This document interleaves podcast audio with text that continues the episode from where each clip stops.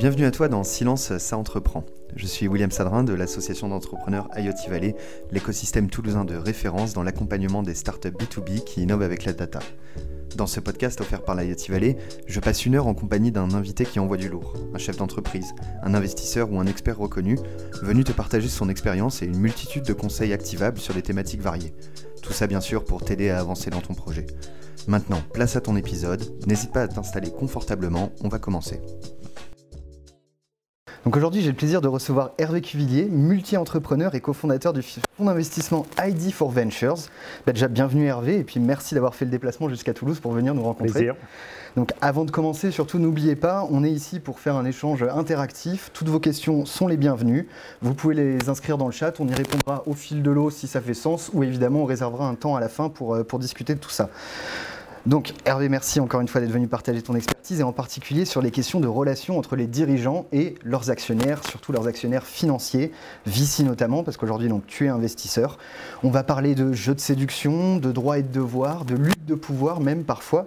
Beaucoup de mots peut-être qui font un peu peur et euh, qui pour les, les entrepreneurs qui démarrent euh, savent pas forcément est-ce qu'il est qu'il faut aller euh, parler à ces gens qui, euh, qui paraissent assez impressionnants. Euh, c'est pas facile. Aujourd'hui, on a la chance d'avoir Hervé, donc qui est un VC sans filtre. Et d'ailleurs, la première fois qu'on s'est parlé, tu m'as tu m'as expliqué que tu te définissais comme un investisseur founders friendly. Déjà, qu'est-ce que tu veux dire par là, par rapport en- aux autres, on va dire, investisseurs classiques euh, du marché? Alors, euh, founder friendly, ça ne veut pas dire toujours être sympa avec les fondateurs. hein. Il y a des fois, il, y a- il faut être moins sympa ou, ou pas. Euh, mais, mais ça veut dire que on a été, euh, et je dis on parce que avec mon associé, on, on a créé nos deux startups ensemble. On a été entrepreneur 18 ans euh, dans la tech avant d'être investisseur. Mhm. Donc forcément, tu as t'as un niveau, je pense, d'empathie qui est un peu différent que si Mhm. tu ne l'avais pas fait, parce que c'est quand même un métier très dur. Euh, malgré tout ce que tout le monde veut faire croire que c'est brillant, que c'est génial, etc., c'est quand même un métier très seul et très dur. Le métier d'entrepreneur, pas Ouais, métier d'entrepreneur, bien sûr. Mm, mm. Euh, et donc, euh, on est friendly dans ce côté. on, on comprend bien l'aventure humaine que les entrepreneurs sont en train de vivre. Mhm. Mais il ne faut pas confondre friendly avec on laisse tout passer. euh, voilà, on a nous aussi des obligations. euh, On va, on va y Euh, revenir voilà, sur justement donc, les rôles de chacun. Et, et, et je pense que d'être friendly Mhm.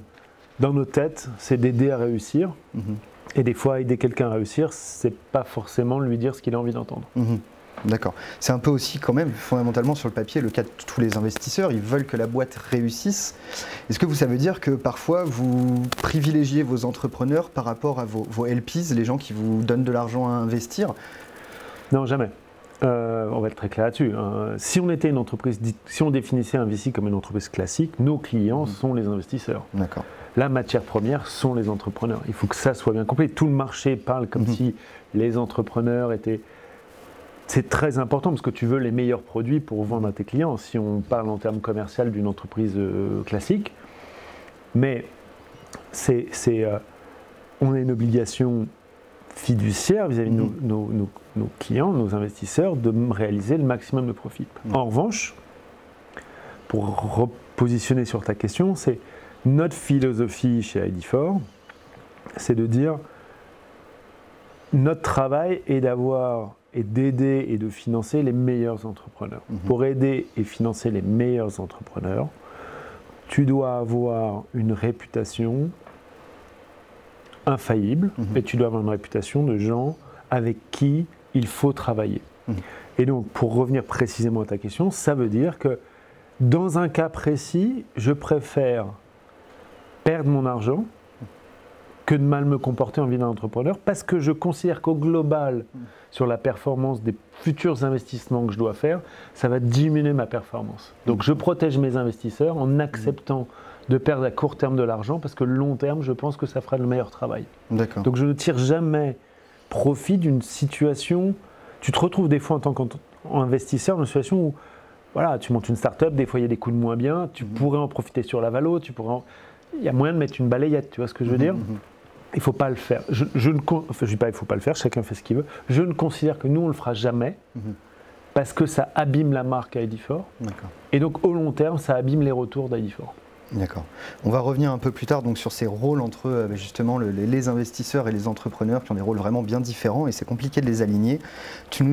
Pour comprendre un peu plus cette, euh, cette histoire et ce qui se permet aujourd'hui euh, de, te dire que tu es Founders Friendly, donc tu expliquais avec ton associé, vous avez fait donc 18 ans, deux entreprises. Tu peux nous donner un peu de, contexte rapidement en, trois minutes, ton parcours oui, alors nous, on a, on a monté euh, la première quand on était enfant, hein, c'était euh, début 95, on l'a vendue en octobre 99, euh, c'était une période assez incroyable, on travaillait pour des, gens comme Intel, Alcatel, etc. C'était vraiment très, très sympa. Après, on a vendu, on a... Alors, au début, vous des sites, c'est ça? Alors, on a commencé par faire des sites, mais finalement, on s'est retourné en boîte comme une, boîte de prospective mhm. sur ce qu'allait devenir l'Internet. Et puis c'était une époque où tu vois l'internet, il avait pas, euh, mm. c'était pas, euh, moi je suis dans le social, je suis machin, tu vois, c'était. Euh, donc en 5 ans, on a réussi à fabriquer un fournisseur d'accès pour un grand groupe français. On travaillait pour Intel, on avait, été, on avait les processeurs en avance pour démontrer ce qu'allait devenir l'Internet dans le futur. On a fait un môle en 3D de commerce en 97. Autant dire que ça ne se bousculait pas en termes de transactions ni d'utilisabilité. Mais voilà, ça donnait un peu de truc. Pas là, mais euh, déjà on avance en fait. Euh, voilà, on, était très très poussé sur la techno. Mhm. Yvan, mon associé, est très très techno et très bon. Euh, et donc voilà, et on a vendu un groupe de com, on a vendu cinq mois avant que le marché s'écroule. Mmh, le Internet. Donc mhm. il y a une période assez longue, donc on est resté, et on a beaucoup appris d'être dans un groupe côté américain, c'est le mhm. choc de culture totale. et on a beaucoup appris, on est resté jusqu'en 2007. D'accord. Fin 2007. Et deuxième entreprise Par hasard, découvert un marché au Moyen-Orient en se disant tiens, avec notre expérience, il y a peut-être quelque chose à faire. On a fait un groupe de médias digitaux. Euh, en, arabe, euh, qu'on a revendu en 2014 au groupe Webedia. Ah on est resté avec eux euh, assez longtemps et puis progressivement, on faisait de plus en plus d'angel, on a monté un véhicule tous les deux. D'accord, vous êtes devenu business angel avec l'argent que vous aviez gagné. Voilà, et donc on s'est dit, tiens, on va monter un premier petit fonds qui va être que notre argent. Il y a quelqu'un qui nous a rejoint pour nous aider à le gérer, et puis on a construit à partir de là. Euh, voilà, quelques spécificités. On ne travaille qu'avec de l'argent privé, donc 100% de nos investisseurs sont des family office ou des, euh, des gens fortunés, on va dire ça comme ça en français. Euh, et pourquoi on fait ça? Parce que euh, on a un fonds où, personne n'a droit particulier. Souvent, les gros investisseurs demandent des droits particuliers. Mhm. Nous, 100% des investisseurs sont sur exactement le même pied, ont exactement le même traitement. D'accord. On, va y revenir sur ça pour expliquer justement, pour essayer de comprendre, pour rentrer dans la tête d'un VC euh, classique et puis aussi un VC un peu alternatif euh, comme toi. On expliquera euh, quels sont d'ailleurs les comptes qu'ils ont à rendre aux gens qui leur donnent de l'argent, parce que c'est peut-être ça aussi qui permet. On a tous des comptes à rendre de manière différente. c'est sûr, mais ça permet de comprendre, j'imagine, comment ils se comportent avec les entrepreneurs aux différentes phases quand on les en rencontre. En fait, nous, c'est pour ça qu'on a fait ça. Ta façon d'investir est directement aussi drivée par qui sont tes investisseurs et quels sont leurs agendas. Mhm. Si tu as un investisseur qui s'intéresse plus à sourcer l'innovation que de faire du retour, mhm. tu vas faire une chose différente. C'est un investisseur qui s'intéresse plus à certains secteurs que d'autres et qui te dit mhm. je te mets de l'argent chez toi parce que ça, ça m'intéresse. Tout ça t'influence. Nous, on voulait de l'argent qui était entièrement neutre, dont le seul intérêt est de dire fais-moi de l'argent. D'accord. Ce qui nous laisse la latitude de le faire comme vous. Voilà. Mais ce qui est à la fois plus sympa au quotidien, mais beaucoup plus dur euh, au final parce que j'ai pas l'excuse d'avoir créé des jobs, j'ai pas l'excuse d'avoir euh, fait ça dans telle région, j'ai pas. Mhm. C'est t'as performé ou pas. D'accord. Au moins, c'est clair, c'est propre. J'aime les choses et les gens qui, donnent de qui te confient de l'argent à faire fructifier, ils savent dans quoi ils s'engagent. Exactement. Donc, pour mettre les choses au clair, merci déjà pour le, pour le petit portrait et l'état des lieux. Euh, pour, pour l'auditoire qui nous écoute et qui peut-être euh, démarre une entreprise, euh, voit beaucoup de levées de fonds, les termes start-up, imagine peut-être qu'il va pouvoir lever de l'argent pour construire son produit. On, va revenir, le step back.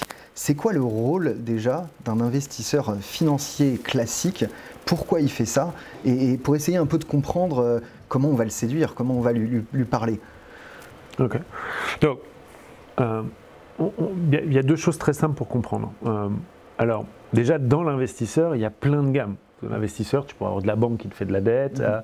du venture capital. on va rester sur le capital là en l'occurrence. Donc si tu es sur le venture capital, déjà, il faut que qui est important, souvent, il n'y a pas assez d'éducation financière des entrepreneurs sur pourquoi les ventures existent, qu'est-ce qu'on attend d'eux, etc., du côté client encore. Mhm. Donc pour faire simple, euh, un, fonds de venture, on va essayer de le faire très vite, on est dans le monde financier ce qu'on appelle une classe alternative d'investissement. Donc, si tu gères de l'argent, tu vas mettre X dans des actions, X dans de la dette, etc. Et nous, on est, on est devenu 10% de ça. Mmh.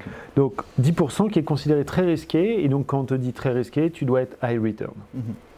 Donc on est, des, on est de l'argent, quand les gens nous confient, ils attendent de nous des mmh. retours qui sont beaucoup plus forts que le marché. Parce qu'on est chiant, on est illiquide, il y a plein de choses qui, toi, on ne retourne pas de l'argent très vite, etc. Donc il faut donc déjà, le mindset d'un venture capital, c'est je dois faire énormément de retours. C'est mon métier. Donc ça, c'est la première chose à comprendre quand on est un entrepreneur. Si on n'a pas des énormes ambitions, ça ne sert à rien d'aller rencontrer des VC, euh, qui, ont ce mandat-là. On peut qualifier énorme ambition. Je sais qu'il y a des ratios communs, euh, enfin plus ou moins classiques, on va dire. Oui, euh, écoute, généralement, la règle de base, tu entendras très souvent chez un VC, c'est est-ce que cette entreprise peut être un fonds de returner mhm. Ça veut dire quoi être un fonds de returner? C'est de dire, euh, j'ai un fonds, on va dire, qui fait 100 millions. Si j'investis 2 millions chez toi, est-ce que les 2 millions, tu es capable de les transformer en 100 millions Donc faire x 50 net, parce qu'il va y avoir de la dilution au final, donc mhm. c'est plutôt généralement un x 100. Donc nous, en pre-seed, c'est il y en a deux clés de regarder. C'est est-ce que cette société peut faire x100 en valorisation mhm. dans les, on va dire, sept prochaines années. Mhm. Donc ça vous donne un, ça donne un peu le rythme de multiplication qu'il faut avoir. Et même à plus court terme, est-ce qu'on pense qu'on peut faire un x3 entre le précide et le CID mmh. Donc autant dire que déjà là, tu sors euh, tout ce qui n'est pas euh, hyper grosse. Euh, mhm. Et hyper grosse dans des modèles qui sont aussi assez vertueux, qui vont de plus en plus vite à vendre, etc., etc. Ou qui peuvent être très long à mettre en place parce que tu as une technologie qui, toi, on est en train de faire un investissement où on sait que pendant 2-3 ans, il risque d'y avoir très peu de sales, mmh, mmh, mmh. mais qu'ils ont 2-3 milestones à craquer, que s'ils les craquent, là, ça peut monter au plafond. Et donc, on est prêt à ne pas avoir de revenus pendant 2 ans parce qu'on a cette conviction que. Donc voilà, c'est typiquement ce qu'on cherche. D'accord. Donc la première chose à réfléchir quand on a un entrepreneur qui envisage de créer une start-up sous ce nom générique qui ne veut pas dire grand-chose. Ou surutilisé plus que générique. ou mal utilisé. Exactement. Ou euh, quand on a commencé, c'est vraiment de réfléchir à qu'est-ce qu'on veut comme boîte, qu'est-ce qu'on veut faire. Parce qu'au moins on s'évite, euh, des, j'imagine, beaucoup de, de, frustration à aller voir des investisseurs. Euh, qui de toute façon vont jamais te dire oui. Et donc c'est hyper déprimant. Nous, on mhm. aide beaucoup nos entrepreneurs à parler aux bonnes personnes. Parce que mhm. même dans les fonds, il y, a, plein de fonds différents et tu dis maintenant celui-là c'est pas son style ça et donc tu prends plein de noms et toute la journée tu te fais rejeter mhm. ça t'attaque le moral et, et l'autre chose pour parce que tu demandais pourquoi on finance et comment on finance c'est la façon dont je l'explique tout le temps c'est tu prends une ligne de temps. Quand, quand tu veux une, start-up, quand tu versus une boîte autofinancée. Mhm. Boîte autofinancée, tu, la, le prémisse de ça, c'est que tu ne peux pas perdre d'argent. Parce qu'il n'y a pas d'apport d'argent, donc tu dois faire de l'argent. Donc ça veut dire quoi? Tu fabriques un produit, celui-là, et tu dis, bah, les, les 1000 premiers vont me coûter 30 balles parce que j'en fabrique 1000. Donc je vais le vendre 35. 35, 40, 50 parce qu'il faut que je fasse de la marge. Et puis quand je l'aurai au fur et à mesure, mon prix de revient va baisser, et puis ma marge va augmenter, et puis je vais peut-être baisser le prix ou je vais continuer de faire ma marge plus progressivement. Si tu es une start-up, tu dis voilà, je vais faire ce produit. Euh, si j'en fabrique 1000, euh, il me coûte 30 balles. Et moi en VC, je dis mais ouais, mais si tu étais à foot scale, si, tu en fabriquais 1 million, combien il coûterait Là, demain, tout de demain, suite. tout de suite demain. Si tu en fabriques 1 million demain, il coûterait 10 balles. Bah, vends-le 15 balles. Mmh. Vends le plus facilement. Vends le plus facilement, vends le plus vite, mhm. tue le marché, mhm. et moi je vais financer ce gap. Le temps mhm. que toi, tu redresses jusqu'au million vendu. Et donc ça crée un triangle, un trou de cage en triangle, si tu regardes, tu veux le visualiser comme ça, et les VC sont là pour financer ça. Comme les... on n'est pas sûr que ça se passe, on investit par tranche. Donc il y a des gens qui disent, bah, moi je, fais le pré-seed, je fais le seed, je fais la série A, etc., jusqu'à temps que tu attiennes la rentabilité. Mais le principe de base est, ne facture pas tes problèmes internes ou ton manque de scale interne à tes clients, mets-toi en, en, position optimale mhm. et je vais financer cette, cette, dysfonctionnement le temps que tu arrives au truc. D'accord. Ça, c'est le concept. D'accord. On, va beaucoup parler ensuite des différences justement d'alignement entre euh, les investisseurs et les entrepreneurs une fois qu'il y a eu le match, euh, le love euh, at first sight avec l'entrepreneur, enfin at first sight pas souvent, mais est-ce qu'il y a déjà sur cette question d'ambition et d'alignement autour de, du go big or go home, clairement, est-ce que c'est la même chose par contre pour les business angels? Tu, as été business angel, il y a des entreprises qui sont peut-être entre euh, la, la- la- la- la PME, la muse et la start-up, Mm. et qui pour le coup peuvent peut-être se faire financer par des investisseurs qui sont plus euh, personnels, qui sont plus individuels et qui n'ont pas des comptes à rendre avec ce que tu as expliqué avec tes LPs qui attendent un retour quand même euh, assez conséquent. Alors, tu as toujours des comptes à rendre hein, quand tu es un investisseur. hein. Mm. Même un banquier, tu lui rends des comptes. hein. un banquier, un business angel. donc il y a toujours des comptes à rendre. La question, c'est quel type de compte et ça. comment. Et l'alignement d'ambition, j'imagine En fait, que celle des business angels voilà. n'est pas la même que la tienne. C'est surtout que, le- le- encore une fois, tu reviens de- de- du business model de chaque Mhm. investisseur. Un business angel, alors, il y a des comportements que, on va pas rentrer là-dedans trop, mais tu as quand même une, inc- une incitation euh, fiscale à investir. C'est pas, un pour moi, une super motivation. Ça Mhm. fait faire quelques conneries aussi. euh, tu vois, sur des trucs pas faire, ah non, je peux pas faire une convertible, je dois faire de l'equity, même euh, si t'es tout petit, machin, parce Mhm, que mhm. je veux défiscaliser. Donc, bon, bref, chacun a son incentive pour investir, mais en tant que business angel, un, je n'ai pas de compte à rendre sur mon argent, c'est mon argent, Mhm. euh, versus un VC qui a des comptes à rendre derrière. Et deux, un retour personnel n'est pas du tout un la même chose qu'un retour professionnel. Bien sûr, tout le monde veut faire le maximum. Mais si je fais un investissement d'angel, je fais x5 ou x7, en 7 ans, c'est un super retour. On est quand même à des années-lumière de celui que tu attends en tant que VC. Voilà. Parce que, pourquoi Mhm. Parce que un business angel va regarder la rentabilité de son deal, en tout cas au début, après ils comprennent vite qu'il faut mieux construire un portfolio, donc ça Mhm. ils se professionnalisent, c'est plus Mhm. ce qu'on appelle le terme de super angel, mais euh, mettons moi, même à 3-4 fois, je suis content. Tu vois, quand, quand je disais à des potes, ah, j'ai mis euh, 20 000 balles là-dedans, j'en ai récupéré 70 000, mais ah, c'est super. Génial. Je fais ça dans un fonds, c'est une catastrophe. C'est une catastrophe. Donc ça, c'est quelque chose d'extrêmement important à comprendre que quand vous êtes euh, aux phases de réflexion de votre projet, ou même si vous commencez à avoir des clients, que euh, vous, vous réfléchissez à des opportunités de financement, il faut beaucoup réfléchir à son ambition et, et il ne faut pas perdre du temps à aller voir des investisseurs Ouais, mais qui, sur le papier, euh, ne, ne, ne fiteront pas. Ouais, je suis d'accord, mais il y a un truc en. Alors, nous, on n'a pas précisé, mais on investit un peu partout en Europe. On n'a que 35% du portefeuille en, France, donc c'est pas parce que euh, voilà, euh, j'ai accent français et je parle, je suis français, etc. On est un fonds très européen. Il y a, une di- il y a une- encore en France un comportement des entrepreneurs vis-à-vis des investisseurs qui est une sorte de déférence, où naturellement, tu as un espèce de. l'entre- L'investisseur a exactement un peu Mhm. genre. euh, c'est moi qui mets l'argent, donc ça, Ouais. quelque part, c'est un peu toute façon, moi c'est- le on l'a- dit en introduction, il y a beaucoup de rapports de force, d'influence, de Qui devrait domination. pas. Oui. Qui devrait pas. Euh, c'est des rapports collaboratifs, on fait Mhm. du business ensemble, mais ça devrait pas être de force. Il peut y avoir de certains moments des rapports de force, et moi je te dirais plus comment on les gère nous, Mhm. euh, quand il y a des conflits, mais à la base, les entrepreneurs, vous devez être beaucoup plus. euh, c'est un match, ça doit être un match. Mhm. Donc faites vos due diligence autant que le business angel. Et on se met toujours de. Oh, on n'ose pas lui poser des questions, on n'ose pas faire ci et tout. Là, par exemple, on est en train de faire un deal en Belgique. Je sais que l'entrepreneur a déjà demandé à quatre boîtes du Ouais, portefeuille il a appelé tes, tes- les comment ça se passe avec eux, est-ce que financés. machin. Et une question que tu dois poser pour revenir à ton point, c'est dire à, à l'investisseur qu'est-ce que tu attends Mhm. Parce qu'il n'y a rien de pire que découvrir les attentes d'un investisseur une fois qu'il est, qu'il Bien est rentré. Et la façon de Et travailler. donc, on a tellement peur, de dire, putain, déjà, je lui demande du fric. Si en plus je mets des conditions, ah, ben non. Ça va être un match. Et, si l'entrepreneur, si l'investisseur n'a pas cette maturité de comprendre que c'est un. Moi, j'étais hyper content. Je suis hyper content quand l'entrepreneur fait des due deals sur nous. Ça veut dire, il est sérieux, il veut faire une vraie boîte, il s'a- il s'assure qu'il ne rentre pas n'importe qui, il est exigeant. C'est exactement ce que tu veux. Mhm. Et là où contre-intuitivement, tu as tendance à te dire Ah, ça va faire comme si j'étais chiant et tout. Mhm. Non. Donc tu poses à un investisseur, tu dis Ok, tu investis chez nous, tu attends quoi en retour? Mhm. Et vous êtes super surpris des réponses.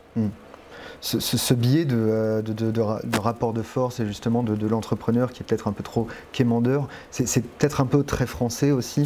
On a un rapport moins décomplexé. On n'est on pas assez décomplexé par rapport à l'argent. Ouais. Ouais, Ça, je te confirme. Mhm. Euh, euh, ça va mieux, Mhm. mais, euh, mais encore une fois, on est là pour faire un business ensemble, Mhm.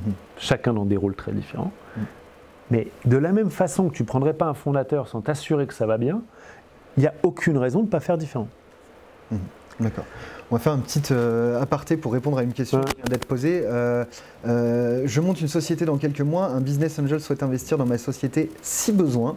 Qu'en pensez-vous?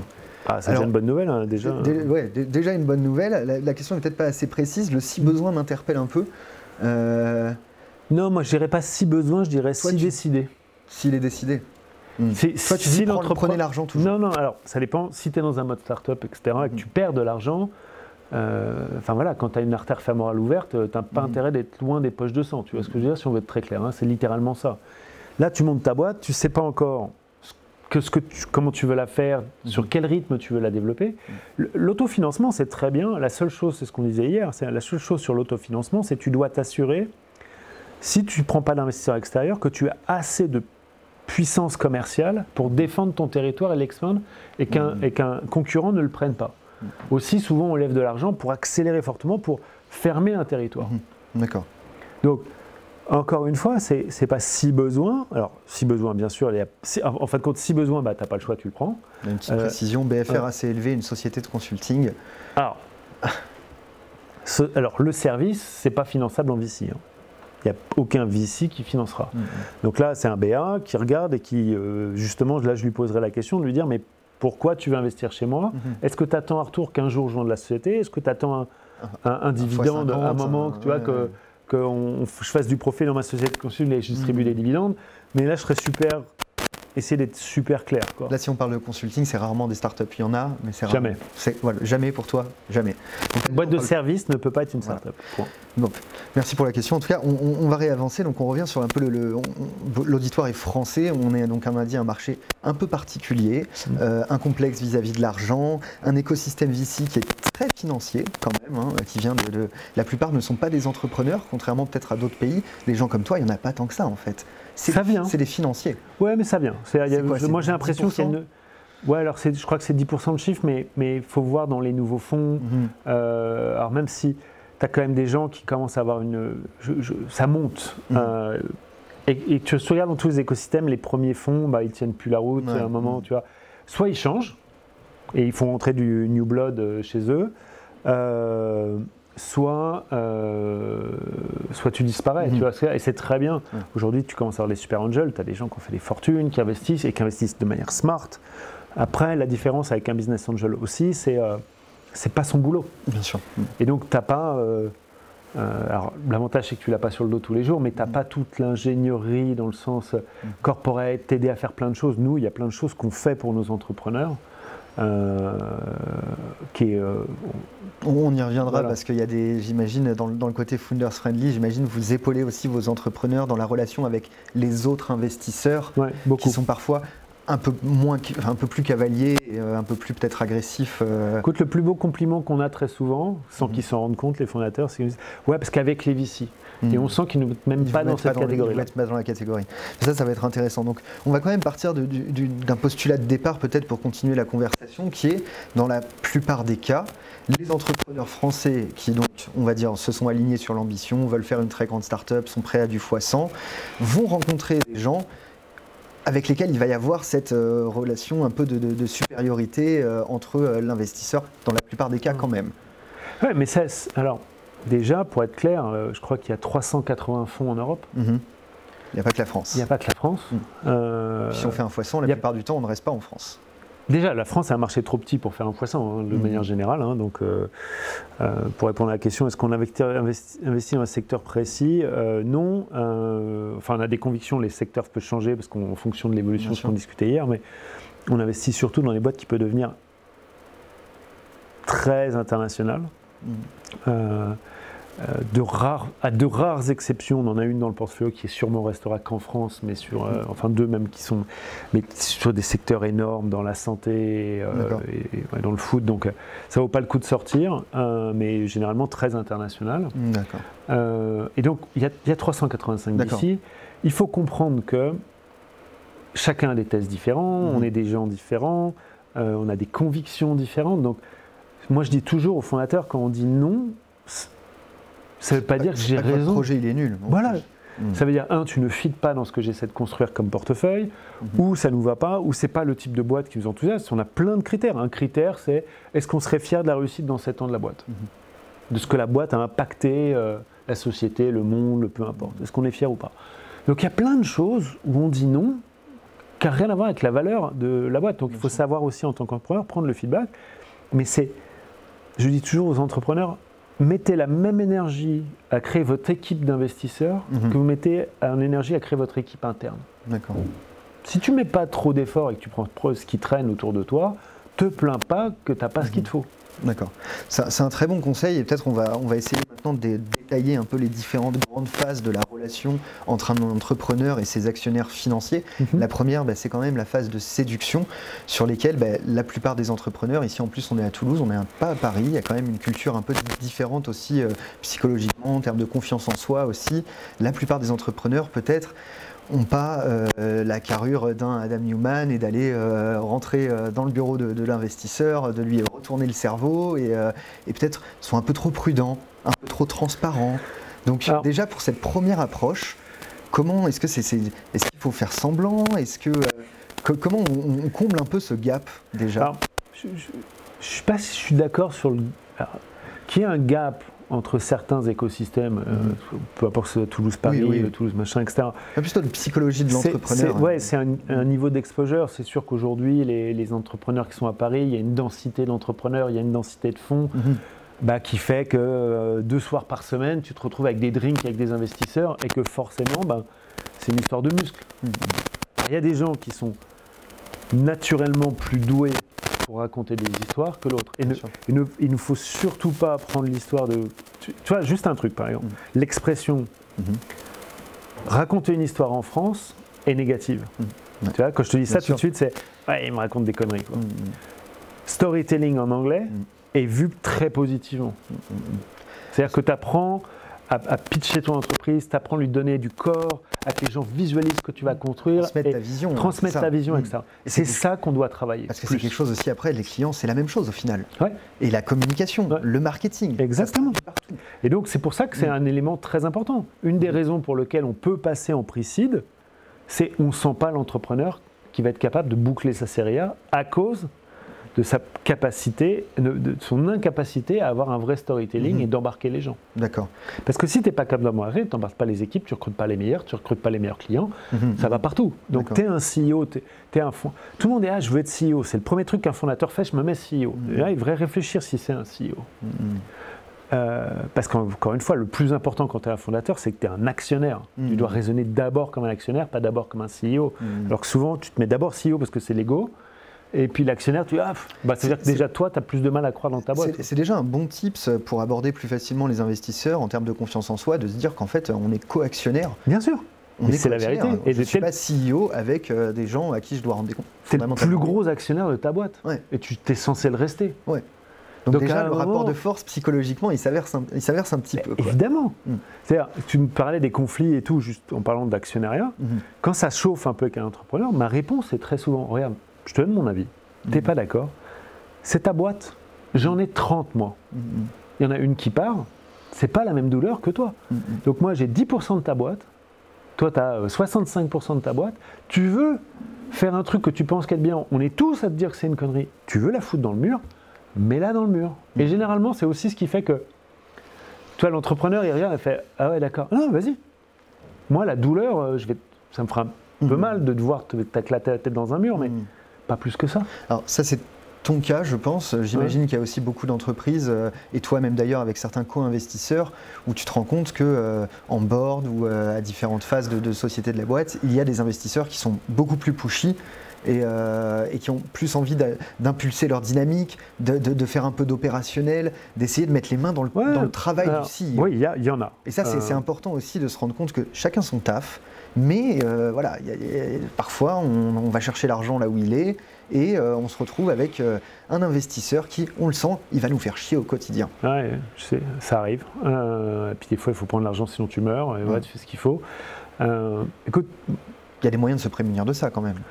Écoute, les moyens de prémunir de ça, c'est qu'à un moment, tu vois, il peut dire ce qu'il veut dans le board. Au final, il va se passer quoi Tu vois ce que je veux dire mmh, mmh jusqu'au prochain financement. Si tu as l'argent sur le compte, au pire, tu te fâches. Euh, bon, c'est pas idéal, mais nous, on n'a pas cette frustration. Souvent, on rigole avec nos fondateurs en disant euh, J'étais CEO pendant 18 ans, tu vois J'ai mhm. juste pas envie de le redevenir.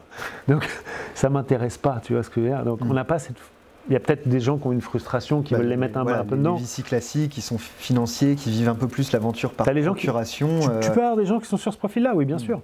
Euh, mais encore une fois, le rôle d'un board, c'est d'être au board. Mhm. Euh, le rôle d'un board, c'est de changer le CEO si le CEO ne va pas. Euh, c'est de prendre les décisions dures, mais c'est surtout et avant tout d'être une, un, un sounding board, c'est un, reflet et qui te renvoie un truc. Et, et, souvent, je dis aux entrepreneurs, tu vois, si tout ton board te dit un truc et que c'est une connerie et que tu n'écoutes pas, tu dois te dire quand même, quand tout, quand hmm. tout le monde autour de toi a tort. Tu les as choisis en général. tu, vois, on sélectionne ses actionnaires comme on sélectionne son équipe. Voilà. Donc si hmm. tu as fait ton boulot et qu'ils disent tu fais une grosse connerie et que tu n'écoutes pas, tu devrais quand même avoir une, une lumière qui hmm. s'allume en disant ah, je, déconne. Euh, et si tu as bien choisi ton board et que tu en as un qui déconne, souvent, c'est les autres band members qui s'occupent du sale boulot aussi. Mm Va pas au charbon avec euh, un, investisseur qui, qui, vient trop présent. Moi, j'en connais, j'ai eu une boîte où le mec qui passe au bureau toutes les semaines. Mhm. Tout, c'est nous qui nous sommes occupés, l'appeler en disant ah, Qu'est-ce que tu fais là? Donc globalement, si un entrepreneur a la chance déjà d'avoir des ambitions alignées avec les VC, ensuite d'avoir euh, des premiers clients et en tout cas d'être dans un momentum, on pourra peut-être en revenir, qui fait que euh, c'est bien le moment de, lever. Peut-être mm. d'ailleurs à parté, comment on sent Ça c'est une question qui nous revient très souvent. Comment ça, comment ça quand il faut lever Comment on sait c'est quand C'est quand qu'il faut lever? C'est peut-être pas le sujet, mais implicitement aussi, parce qu'il y a une histoire de matching entre le timing des, des investisseurs qui t'intéressent pour constituer ton équipe actionnariale et de toi, ton timing aussi. Comment Écoute, tu sens ça? C'est pas. Euh, on va faire une, analogie débile qui me vient en tête, mais euh, tu vois une voiture manuelle? Mm. Tu sens qu'il faut passer de la deuxième à la troisième. Et donc les, les, les investisseurs en face qui sont sur le côté de la route, qui ne sont pas dans la voiture. Ils, sont réceptifs. Ouais, mais alors il ne faut pas oublier qu'il y a une grosse asymétrie. Hein. Alors, on allait en venir, il y a une asymétrie d'information impressionnante, et c'est ça aussi peut-être qui participe à cette, euh, ce sentiment un peu de, différence. De, Oui, mais c'est aussi à nous, en tant qu'investisseurs, de, rester. Euh, mm. De rester humble. Hein. Les, vrais héros, c'est ceux qui montent les boîtes. Bien hein. sûr. Mais vous, vous envoyez tous les jours. Tous les jours, toute la journée. Vous allez vous, vous renseignez, votre travail, c'est de vous renseigner. mais ce qui est utile pour l'entrepreneur, c'est-à-dire que Mm. Aussi, c'est ça qui est intéressant d'avoir un VC. C'est on voit tellement de choses sur le marché, on a tellement de benchmarks, on voit tellement mm. d'erreurs, on voit tellement de trucs qu'on peut t'alimenter alors que toi, tu es plutôt dans ta boîte, tu n'as pas le temps de sortir trop la tête. Mm-hmm. Donc c'est là où c'est super intéressant la dynamique. C'est nous, on fait des revues de presse à nos entrepreneurs. on a un groupe on a, on a, secteur, on a un Slack, etc. Mm. Dès que je lis des news, mm-hmm. dès qu'on lit des news qui peuvent les intéresser, on leur push. Parce qu'on sait qu'ils n'ont pas le temps. Tu vois, euh, euh, je te dis un truc, on a investi en, fonds d'angel avant, dans une boîte en Afrique euh, qui fait. Il n'aimerait pas que je dise ça maintenant. Enfin, tu vois, qui prend tout un stack pour les, designers pour qu'ils puissent vendre à l'étranger, donc du e-commerce, la carte de crédit, le shipping, tout, etc. Un des modèles qu'on regarde, c'est vachement, c'est Etsy. Euh, nous, on va plutôt suivre euh, les earning calls de Etsy tous les quarters. Mhm, mhm. Et c'est nous qui lui disons euh, Tiens, faites gaffe, je te donne un autre exemple. Le, le, CEO de DocuSign a, a, fait son dernier earning calls en disant Ça va être très dur en sales parce que les chiffres de 2021 étaient très hauts, donc on a remonté les chiffres pour 2022, mais les, du coup les bonus ne mhm. s'atteignent pas, du coup on a plus de churn sur les sales, les stock options valent moins. Tu, tu vois, tu dis, ah, t'envoies tes mecs qui ont des gros sas, etc. Faites gaffe parce que vous commencez à avoir les mêmes phénomènes. Ou regardez, chez mm DocuSign, il y a peut-être des gens à prendre. Mhm. tu vois le sujet recrutement, d'ailleurs, dans les, dans les rôles des VC, parce qu'on ne l'a pas parlé, donc vous, vous devez faire de l'argent. Mais pour les entrepreneurs, ce que vous vendez, donc c'est donc cette vision, ce challenge.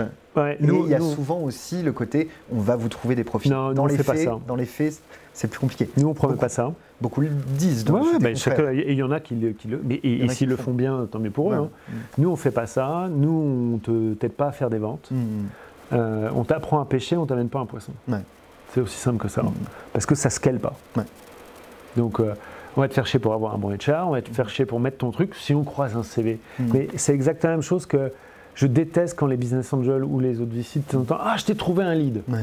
Et tu es là, mais ça ne scale pas. Je veux un pipeline, je veux qu'il apprenne à gérer du lead, je veux qu'on mette la machine parce que c'est comme ça que tu fais 3-4x. Mm-hmm. Si tu peux amener 2-3 trucs, de temps en temps, c'est game changer, ok, fine. Mais il ne faut pas que ça devienne une habitude parce que tout ça ne scale pas.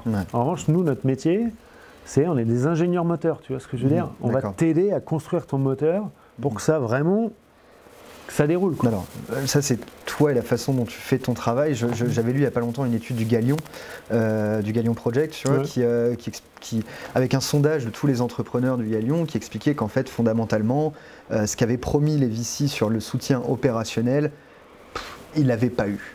Mais tu peux pas. voilà. Et ça, ça, ça- ça aide peut-être aussi les, les entrepreneurs à se dire, dans les faits, c'est vraiment nous qui savons comment bien gérer notre boîte. hein. heureusement. Voilà. Mais, mais c'est pas ce qu'on nous vend en face, euh, souvent. Ouais. Je, je- je vais dire, je connais des. Ça dépend, ça dépend comment tu es structuré. J'ai j'ai eu la chance de- de- d'être visité, d'avoir comme mentor un des mecs, d'un numéro, le numéro 3 d'Andreessen Horowitz, etc. Mhm.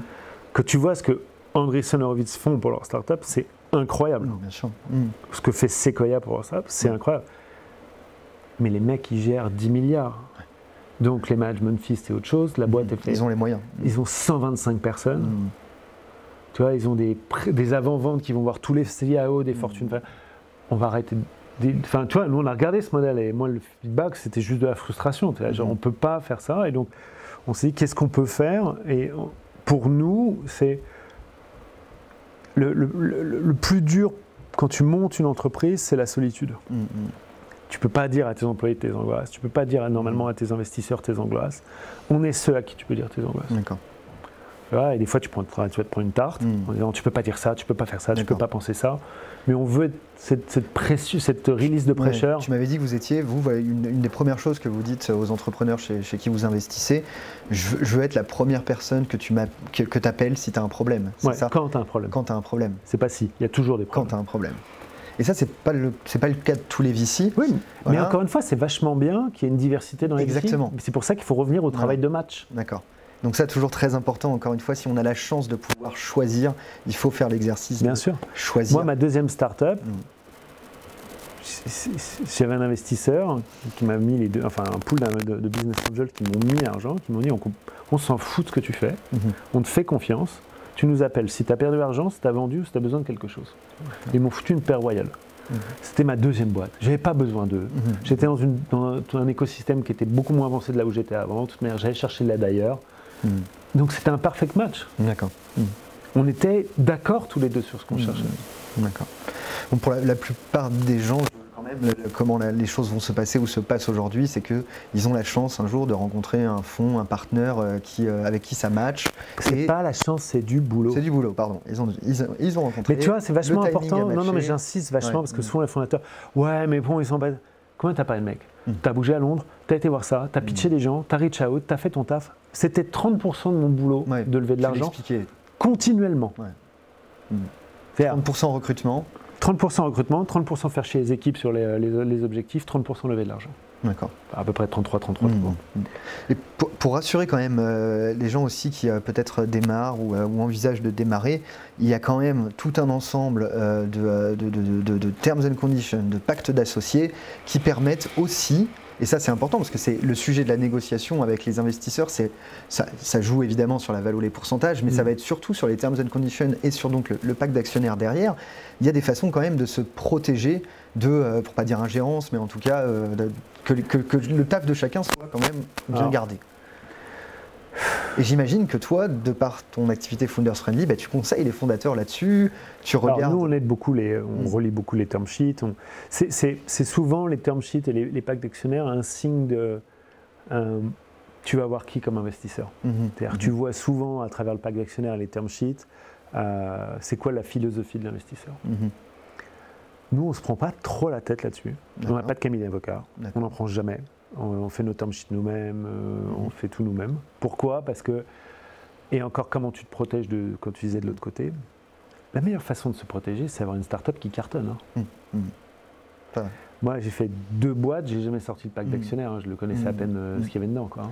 Bon, tu, tu connais hein, quand même un peu ton marché, tu sais qu'il y a des pratiques qui Oui, sont oui, parfois bien un sûr, peu. bien sûr. euh, c'est normal, ils- vous essayez de gagner le plus d'argent. Mais d'ailleurs, moi, que- je me suis déjà Mhm. fâché avec un ou deux VC en disant Mm. Qu'est-ce que t'attends de l'entrepreneur? Si tu lui mets une balayette, t'attends que ça se passe comment dans les trois prochaines années Tu vois ce que Mm. je veux dire Ouais. Pas bien. Donc, Ouais. ça, j'ai du mal à comprendre ça, pour être Mhm. honnête, parce que c'est du court-termisme. Bien sûr. Mhm. Euh, ah, je pouvais te piquer 5%, je les ai pris. Ça me met une ambiance de merde. Et les 5%, généralement, l'entrepreneur, il est moins bon. Si tu- en gros, si tu réfléchis deux minutes, ça te coûte 10 fois le prix parce que tu as gratté quelques pourcents, mais la boîte, au lieu de monter à 200 millions de valos, euh, Ouais. elle va rester à 30 millions de valos.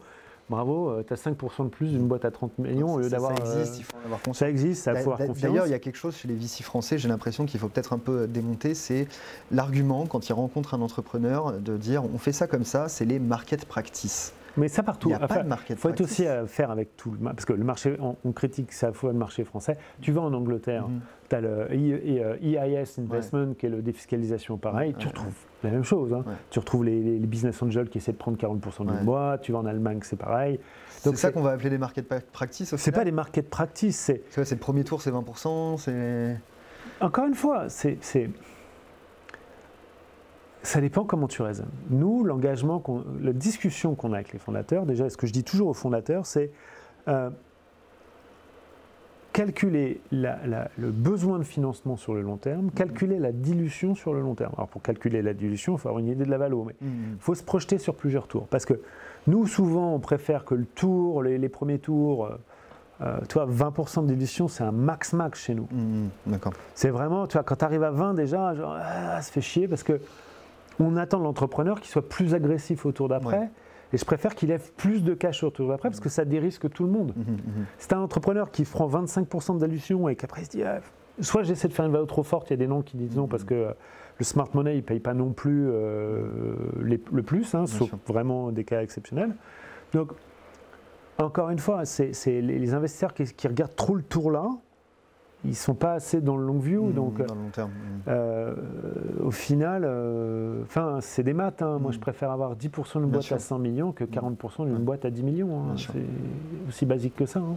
Et donc, si, pour euh, tes entrepreneurs ou les gens que tu rencontres euh, et que tu aides, même si tu sais que tu vas pas investir chez eux, c'est quoi les, les, les red flags, les green flags? Comment on fait pour se dire cette personne-là, potentiellement, ça va bien, ça va bien. Enfin, on Bah, va là, bien tu vois, là, le tour qu'on est en train de closer en Belgique, il y a un fonds belge qui est arrivé. Donc, pour te dire que c'est pas qu'en France, hein, il y a un fonds belge qui est arrivé.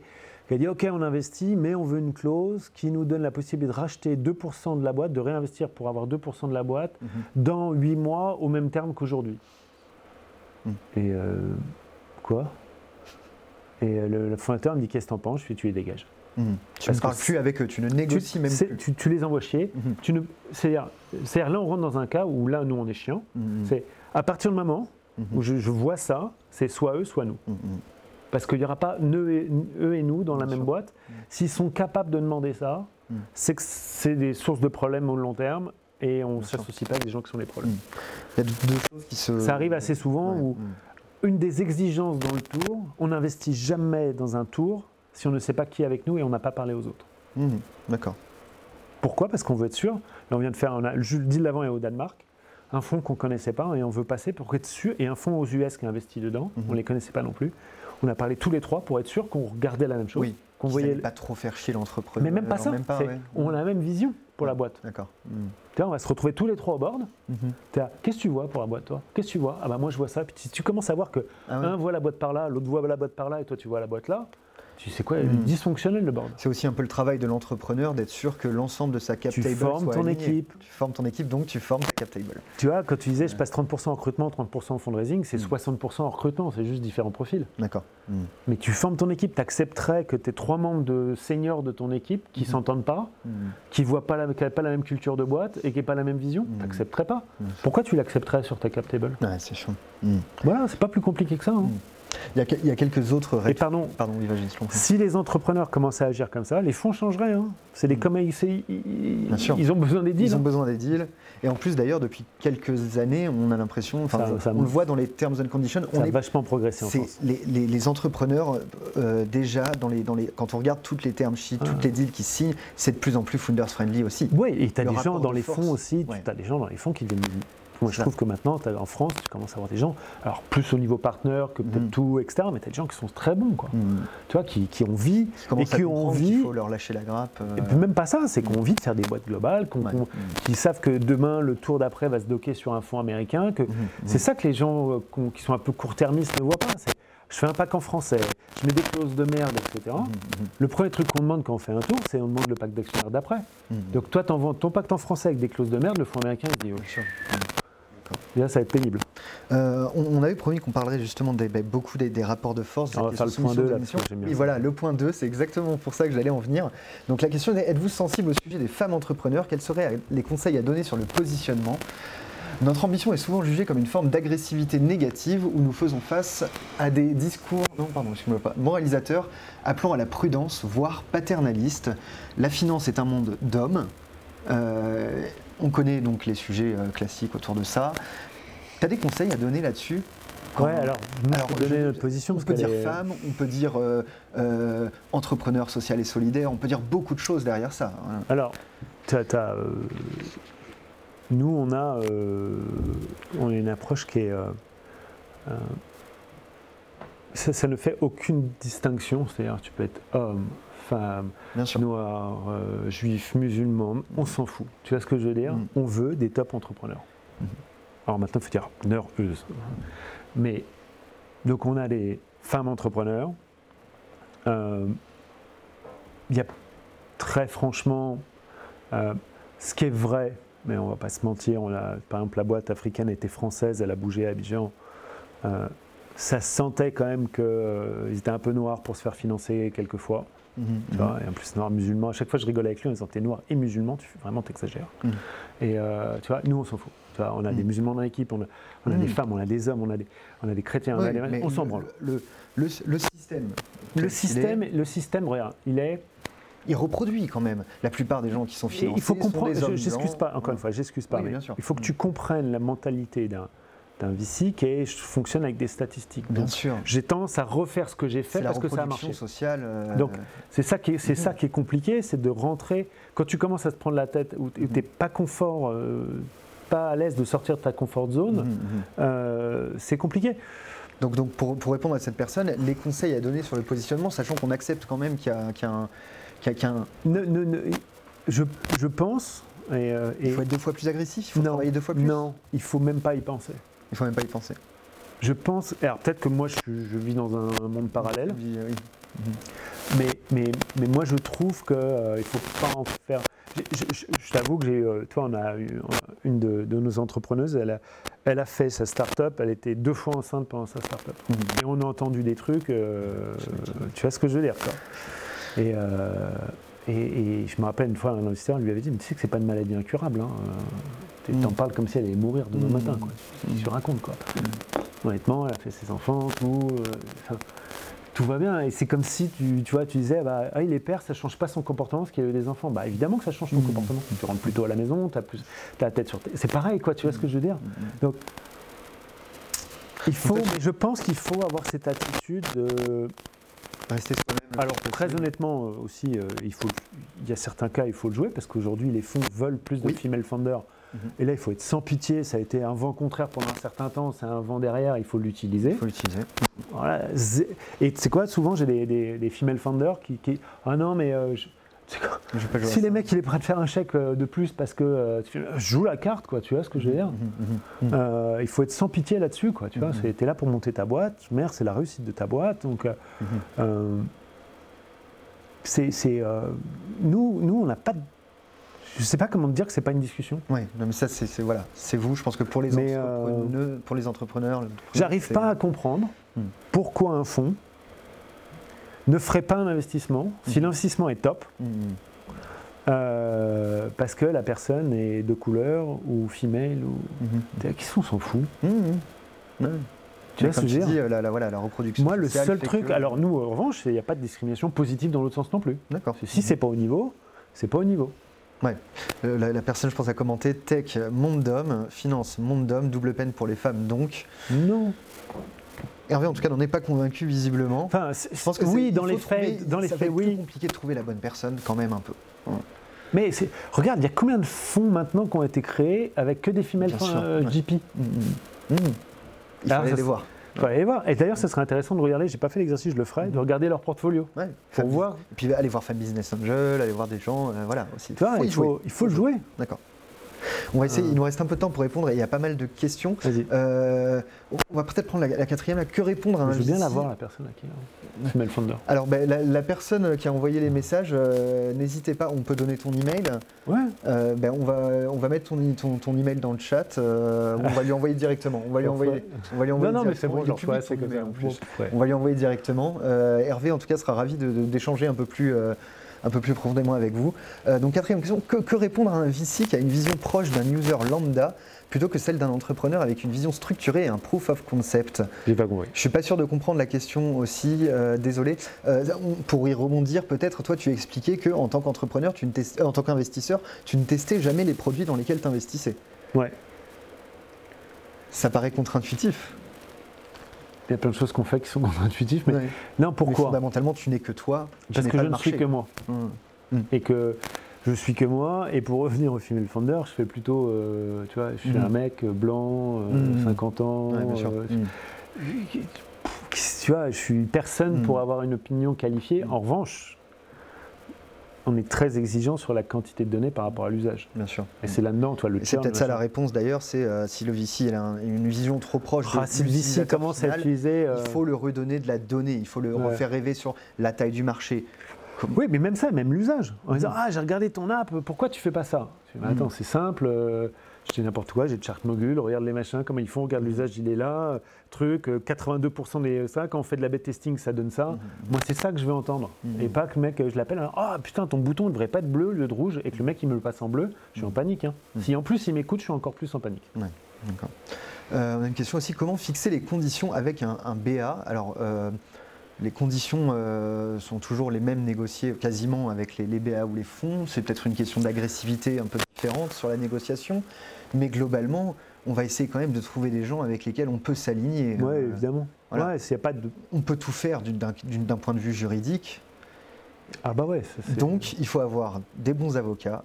Et ça, c'est un conseil peut-être qu'on donne pas assez. Ouais. Alors, même Ça, si tu n'en as pas, tu es investisseur, mais en tant qu'entrepreneur. Non, non, avoir des bons avocats, euh, souvent une erreur. euh, ça, c'est un truc très français aussi. Mhm. euh, où, où on va dire qu'il faut corriger en France.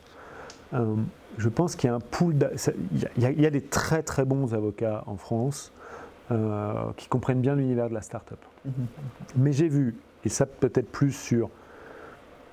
Tu as, une profondeur de marché qui est moins forte sur. de- tu vois, je l'ai vu à Lille par Mhm, exemple, etc.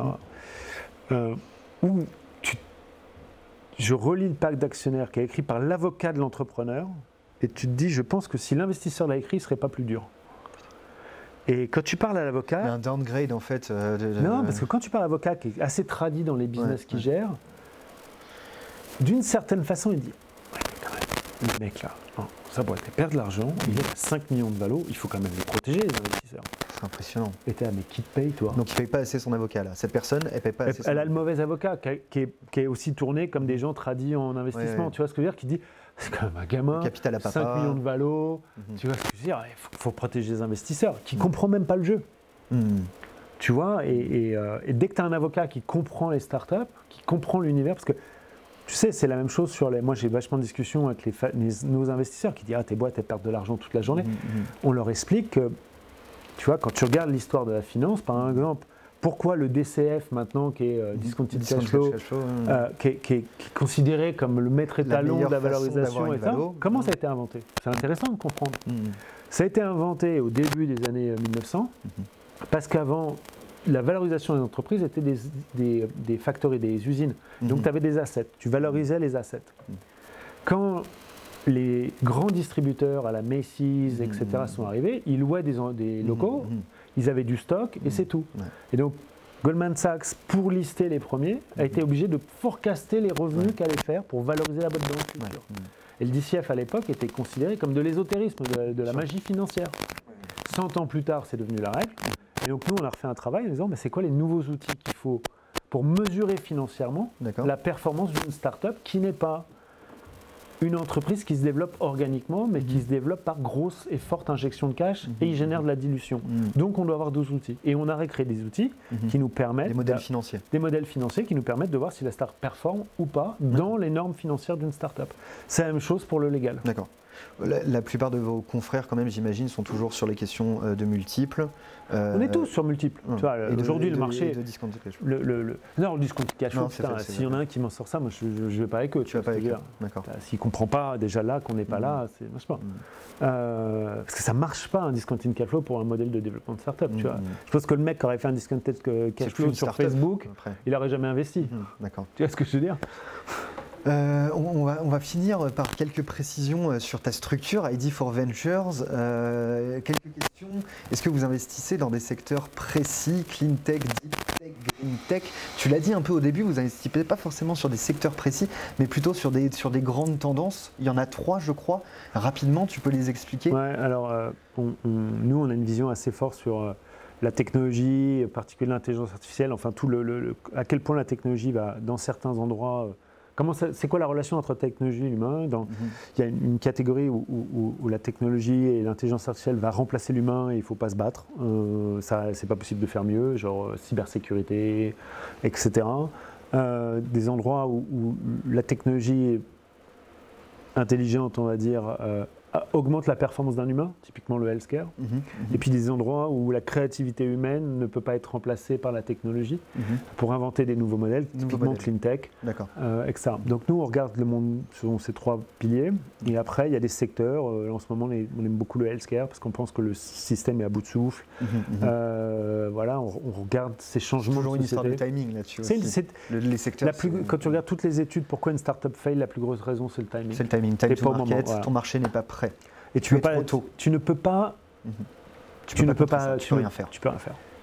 À part mettre plus d'argent en ben ouais, c'est ça, mais si ta boîte elle perd 2 millions par an et que tu dis putain peut-être dans 3 ans ça arrive, c'est 6 millions qui partent. Donc il faut mhm. mieux la laisser planter et la refaire dans 3 ans. Quoi. C'est important à euh, comprendre. Donc ça c'est important. Mhm.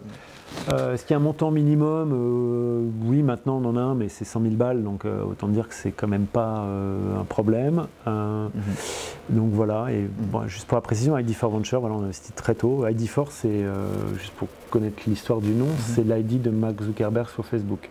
D'accord. Donc les trois premiers, quand il a codé le sign-up, les trois premiers étaient un bug. Le premier sign-up qui a marché de Facebook, c'est l'ID4. D'accord.